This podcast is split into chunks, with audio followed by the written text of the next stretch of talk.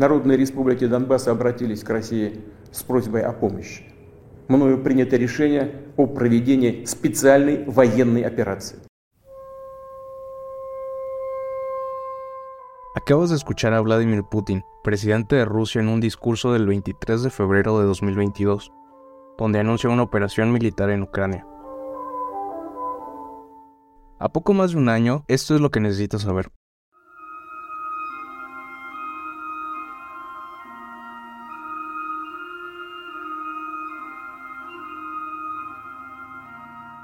La relación entre Ucrania y Rusia ha sido larga y bastante compleja ya que ambos países comparten gran parte de su pasado y cultura.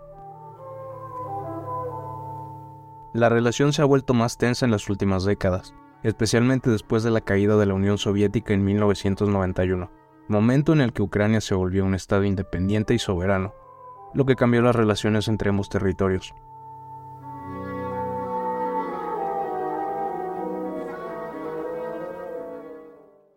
A lo largo de esta década, Ucrania se intentó establecer con su propia identidad y alejarse del dominio de Rusia.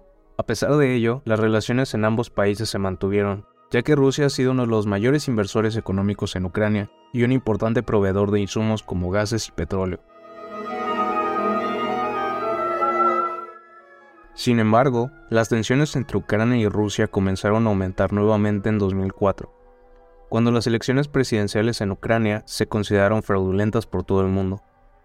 Esto llevó a la creación de un movimiento llamado Revolución Naranja, el cual exigía transparencia electoral y un mayor respeto a la democracia ucraniana. En los años siguientes, Ucrania fortaleció sus relaciones con otros países en Occidente y la Unión Europea, lo que Rusia interpretó como una amenaza a los intereses políticos y económicos de la región.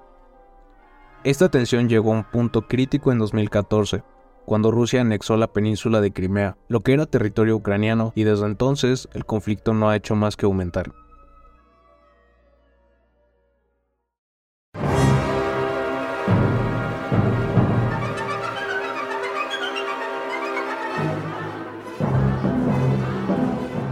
Desde el inicio de la invasión, ha habido muchas especulaciones sobre los motivos detrás de la agresión militar, aunque los líderes rusos han dado varias justificaciones para sus acciones, muchos observadores internacionales creen que hay razones más importantes detrás de la invasión. Una de las razones más mencionadas es la ambición territorial de Rusia.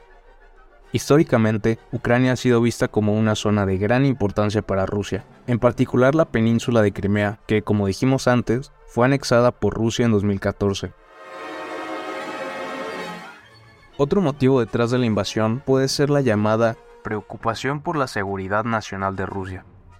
Los políticos rusos afirman que la invasión es una respuesta a las supuestas actividades terroristas en Ucrania, y en palabras de líderes del Kremlin, están tratando de proteger a su país de grupos extremistas.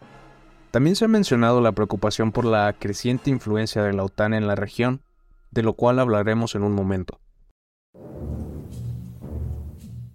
La invasión también puede tener motivos económicos. Ucrania es un importante productor de energía y debido a su ubicación geográfica es una nación estratégica para el transporte de gas y petróleo. Rusia ha utilizado en el pasado su influencia en el sector energético para presionar a Ucrania, y algunos analistas creen que la invasión es un intento de controlar los recursos energéticos de Ucrania. Algunos medios han señalado que la invasión puede ser una forma en la que el presidente Putin trate de consolidar su poder dentro de Rusia, ya que ha enfrentado críticas internas por la situación económica del país. Y la invasión podría servir como una forma de distraer a la población y consolidar el apoyo a su gobierno.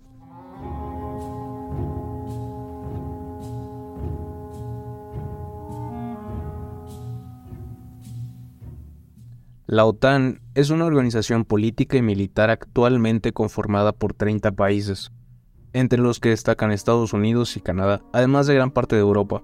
Y desde el inicio, la OTAN ha sido vista como un tema clave en el desarrollo de la guerra.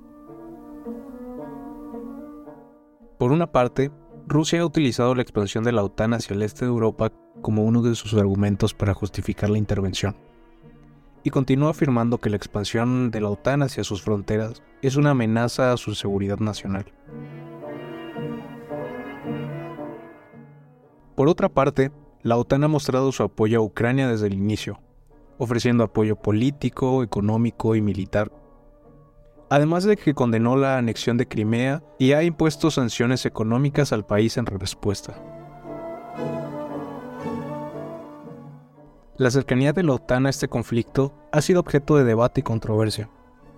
Por su parte, los países de la OTAN han afirmado que su apoyo a Ucrania se basa en el derecho del país a la autodeterminación y la integridad territorial, mientras que Rusia sostiene que la OTAN amenaza a su nación.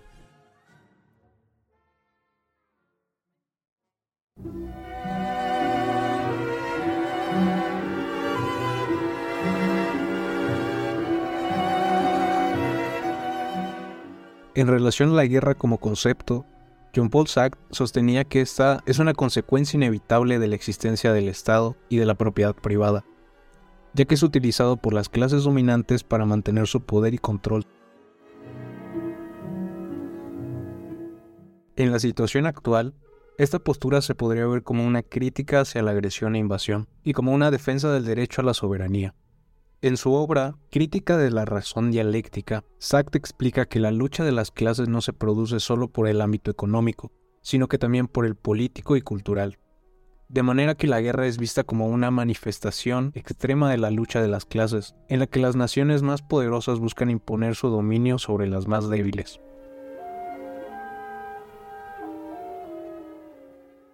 Albert Camus, otro de los filósofos más influyentes del siglo XX, también tiene una postura clara sobre la guerra y la violencia en general. En su ensayo El hombre rebelde, Camus argumentó que la oposición a la presión y la justicia es más que necesaria, ya que la violencia no es una solución efectiva. Camus también creía que la libertad y la dignidad humana son valores universales que deben ser protegidos en todo momento. Y en el contexto actual, estas ideas resultan especialmente relevantes. Para él, la idea de la dignidad humana es esencial en el contexto de la guerra. La violencia y la opresión atacan la dignidad de las personas y por lo tanto deben ser rechazadas.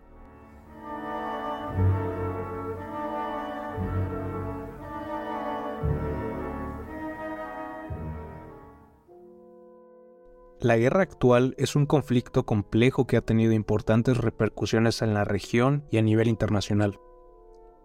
En un mundo cada vez más globalizado, es importante reconocer que todos los sucesos repercuten en cualquier parte del mundo. Desde mi punto de vista, esta guerra es un recordatorio de que los valores universales son fundamentales para la paz y la estabilidad de todos. Este suceso también es un llamado a la comunidad internacional para buscar soluciones pacíficas y justas a los conflictos.